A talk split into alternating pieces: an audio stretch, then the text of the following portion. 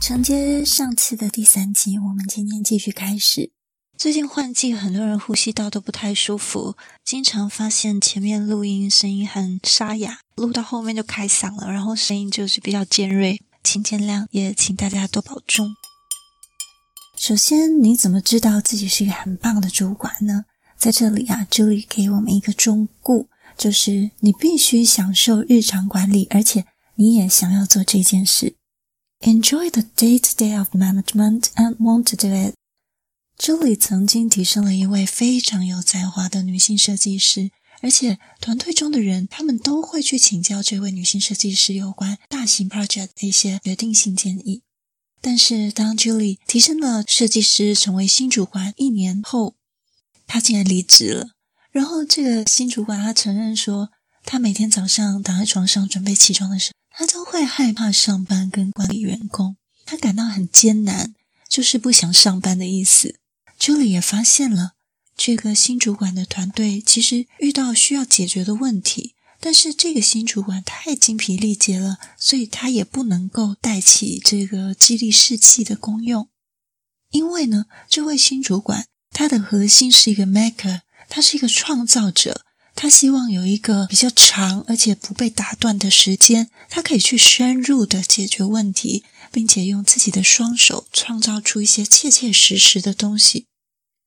朱莉说：“如果你想知道自己是否可以成为一位出色的主管，可以问问自己这三个问题：你有没有足够的动力 （motivation） 去实现特定的一个结果？”或者是扮演特定的角色，发挥特定的功用。作为一位主管，你需要根据团队的成果来做出判断，所以你的工作就是为了能够帮助他们成功。所以，如果你的团队缺乏了关键的技能，那么你就需要花时间去 training 他们，或者是雇佣新人。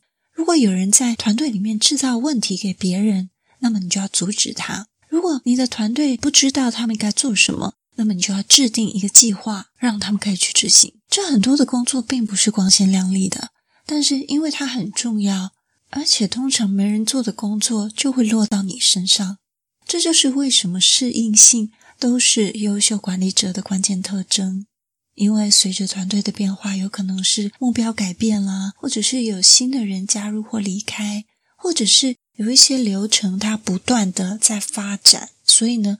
你每天所做的事情也都会改变。如果你委身在团队目标上，那么你可能会喜欢这份工作带来的变化，或者是你至少不会那么的不舒服，因为你是委身在团队的目标。但是相反的，如果你有一些太热爱以至于不能放弃的一些特定的活动，例如无论是看病人啊，或者是教学生。或者是编写程式、设计产品这种亲力亲为的东西，那你可能会发现你自己的个人目标与团队最需要的东西其实是分歧的。举我们上一次第三集的例子好了，就是那个手摇饮店。如果你的热爱是你一次一定想要亲自的到这个柜台去服务客人，你就没有那个时间去做 training 啊，也没有时间去这个招聘新人了。那就不能为你的手摇饮店达到原本设定的目标。它是讲说，在每一个街区、每一个 block 都开一个你的分店。那如果以这个目标而言，就没办法拓展。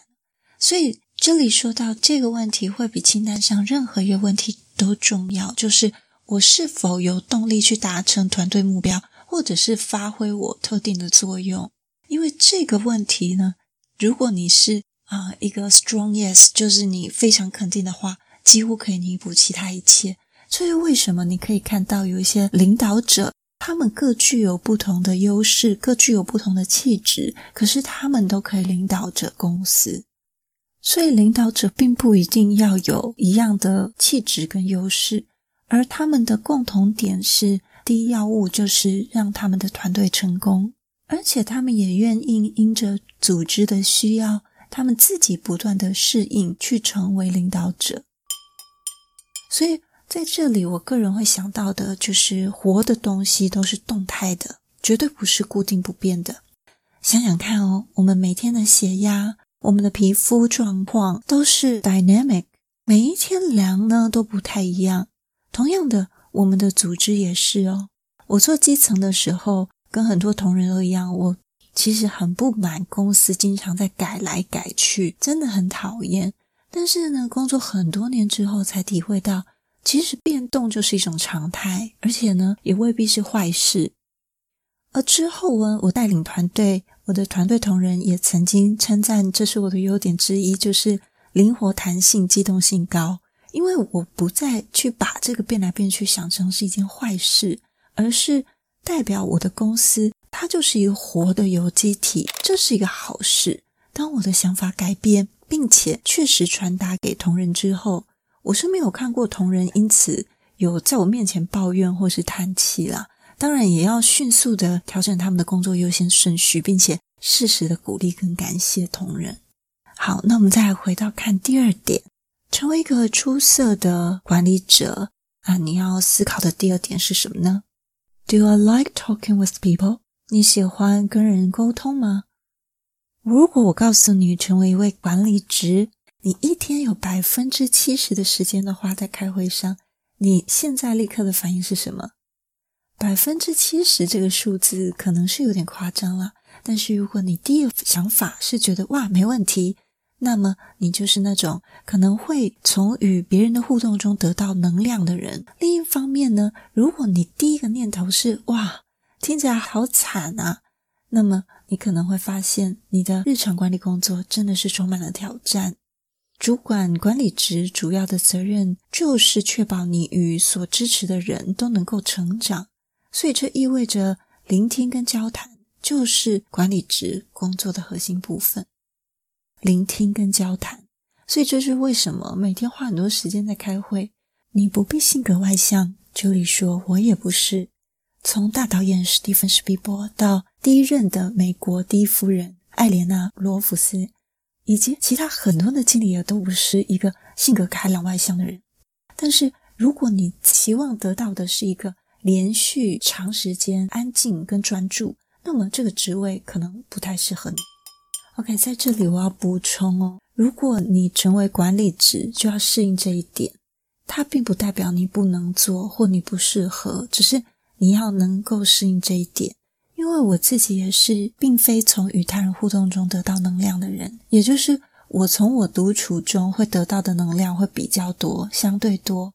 像如果要下班后应酬的工作那种，太消耗我的能量了。但不代表你一定要很开心在开会上，好像每一次想到要开会，你都很兴奋，然后神采奕奕。那都这样你才能升管理职吗？No，事实上，我只有在我所敬仰的长官他会出席这场会议中，我才会有这种心情。但是在每日长时间的会议中，有些公司开会的时候没有要求你不能带笔电，所以你也许可以处理的 email。但是有一些公司它规定你不可以使用三 C。这时候我就会，我在我的记事本上面写下一周或一个月的规划以及工作分配调整，因为每一天可能会有一些变动。那么或者去思思考一些不急但是重要的事。而另外，在某些不需要管理职亲自出席的会议，也可以让同仁出席参与，并且学习不达，然后自己再 double check。好，那我们再往下进行到 Julie 说的第三点，一个出色的主管，你要评估自己是不是可以稳住一些高度情绪激动的情况。由于管理这件事呢，全部都是跟人有关的，所以每个人他都把自己独特的经历啊、动机啊、希望、恐惧或怪癖摆到台面上。所以，经理们、主管职可能面对着这些，你要告诉他：哇，你可能没有达到你职务的期望哦，甚至你可能要请他另谋高就。这时候，你可能会面临到一些情绪。那你要怎么针对不同的人有不同的沟通方式？首先，你要先了解他。那在这边也思考到管理者被培训的重要。因为就像刚讲的，每个人将自己独特的经历、恐惧、怪癖，甚至原生家庭所形成的一个人格，那或者是带着原生家庭的伤害，进到这个管理职里面，它会影响的层面其实是更大的。所以，如果管理职本身没有经过学习培训，或自己没有一个愿意学习的心态的话，对组织其实会带来很大的影响。好，接下来我们继续来看三个对当管理职的迷思。这就有三个迷思哦。第一个，我想职涯更上一层楼。朱莉说，在许多组织啊，你会发现你在职涯发展中的能力都会达到一个天花板，除非你开始管理人，那真的是没有天花板，学无止境了。而且所有的 C 级高管，包括 CEO、CFO 这种 C 级高管，都领导着团队。如果你希望有一天成为首席执行官、CEO 或者是副总裁，那么你将需要进入管理的轨道。在某些工作中，除了一定的专业技能之外，唯一的成长途径就是学习如何管理和协调越来越多的人和工作，也包括在客户支持或零售方面。另一方面呢，其实当主管不是唯一晋升的一条路。例如，工程师、设计师、医生这类高技能或有创造力的人才，他其实不需要透过管理他人。好比说，如果你是一个心脏外科医生，你可能可以开拓创新的技术，成为一个专家。你也不必为了赚更多钱，或者是发挥更大的影响力，而去成为一个医院的总经理。而现在有很多的科技公司也提供这样子的一个平行职业道路。你既可以成长当经理，你也可以成长成为另外一个个人贡献的专家，而且不必负担管理责任。如果你是在这一种有另外一条平行路可以选择的环境中工作，你可以利用刚刚那三点的事实，找出哪一种方法更适合你的优势和兴趣。好，我们来看对当管理职的迷思第二点：I want freedom to call a shot。我要自己做主。许多人梦想着有一天，他醒来的时候，他可以完全控制自己的一天，不用迎合别人的异想天开。你不用被告知你要怎么做，或者是被说“哎呀，你做错了，你为什么这样做呢？”也不用被骂。但事实是，其实没有人可以不用迎合别人的那个异想天开，因为即使你自己当老板，你也需要迎合你的客户啊。所以事实是，经理必须承担责任、决策，而且必须符合团队的利益，否则他们将失去了所有的信任。如果他们的决定被认为是错的，他们就必须承担他的责任。尤其是我们看到外商公司啊，很多不是家族企业，就有很多很多例子。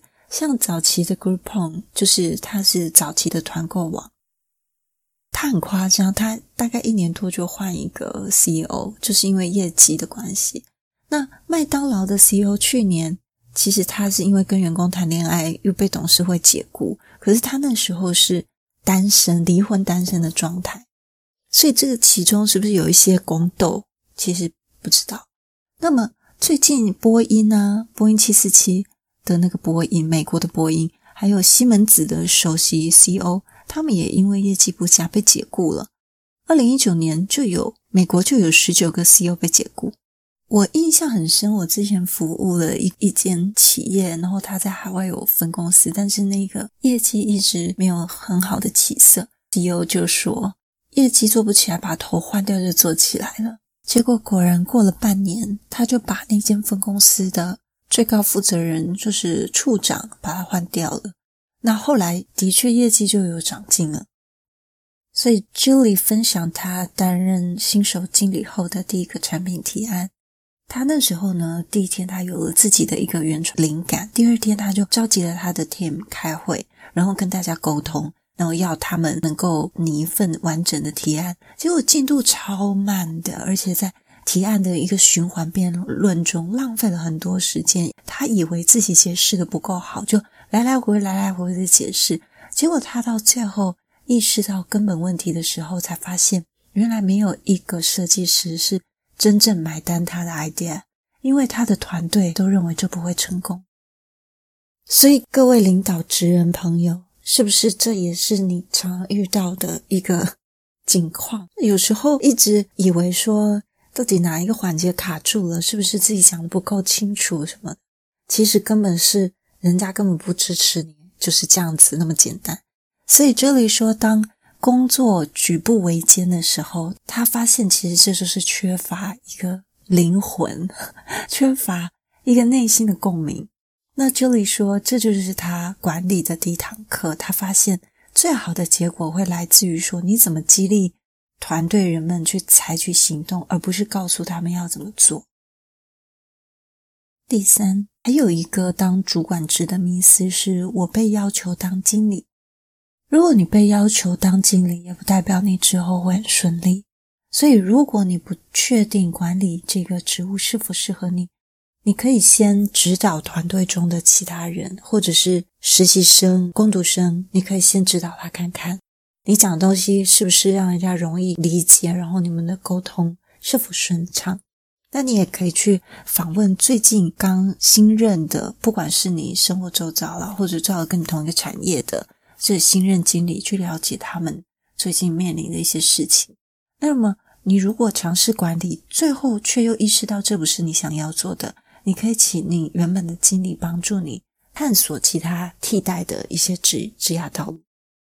另外呢，这边提到领导力与管理的差异，我想领导与管理这个是两码事，这种观念已经在台湾普及了，但是其实又有点笼统，因为很多人常常都拿贾伯斯来当领导力的例子。当我们回归到日常，其实并不是每个人都是贾伯斯。可是，一位优秀的经理一定要学习培养领导力，起码要有正确的观念。无论是对自己，或是在团队里，你可以是某人的主管，但如果他不相信你，或者无法尊重你，你对他的影响力就会受到很大的限制，对团队也会难以推动。这里，他也并不是在拥有一个 manager 的头衔之后，就突然变成一个 leader。相反的，有一些下属在一开始对他是怀疑的。这也花了他很长的时间去发展他们之间的关系。最后，让我们整理一下今天的回顾。你如何知道自己会是一个棒的经理呢？你必须能够享受日常的管理，而且你也想做这件事情。你如何成为一个出色的主管？你可以问自己这三个问题：第一，你是否有这样的动机可以去委身在团队目标里面？第二，你喜欢跟人沟通吗？第三，请评估你自己可不可以稳住一些高度情绪激动的状况呢？另外有三个对当管理职的迷思：第一，我想我的职业更上一层楼。你如果在某一些行业里面，你的确想要突破你的天花板，你的确需要当管理职的。你如果是在某一些有平行路选择的产业。比如说医生啦、科技工程师啦这类的，你可以选择做一个专家，或者是选择做一个管理职。第二，我要自己做主，最好的结果来自于激励人们采取行动，而不是只告诉他们怎么做。第三，我被要求当经理，这时候你可能可以先从指导团队其他同仁去做一些评估。好，那么在节目尾声呢，想要做一些回馈，就是 Julie 的乘法效应其实很有意思，它令我想到了彼得原理，大意是在职场的层级制度中，劣币驱逐良币，最后留下的人都变成组织里的障碍物及负资产。那么在基层的眼里，彼得原理意思就是我的主管超废、超无能的代名词。但既然主管可以带来，这里不是说吗？随着团队规模的扩大，主管个人完成的工作能力越来越不重要。所以，让我们反思看看，是否在基层眼中那些没做什么的人，就是你眼中这些彼得原理的主管，他其实搞不好是策动着很大惩罚系数呢？好的，今天就在这里。希望上面的案例会让你有一些反思。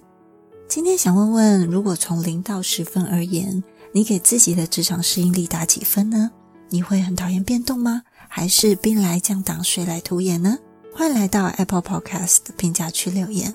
如果你喜欢我今天的内容，也别忘了帮我们留下你的五星评分，顺便留下评价，也别忘了分享给你的亲朋好友听。欢迎大家跟我们一起聊聊天，祝你有美好的一天，我们下次见。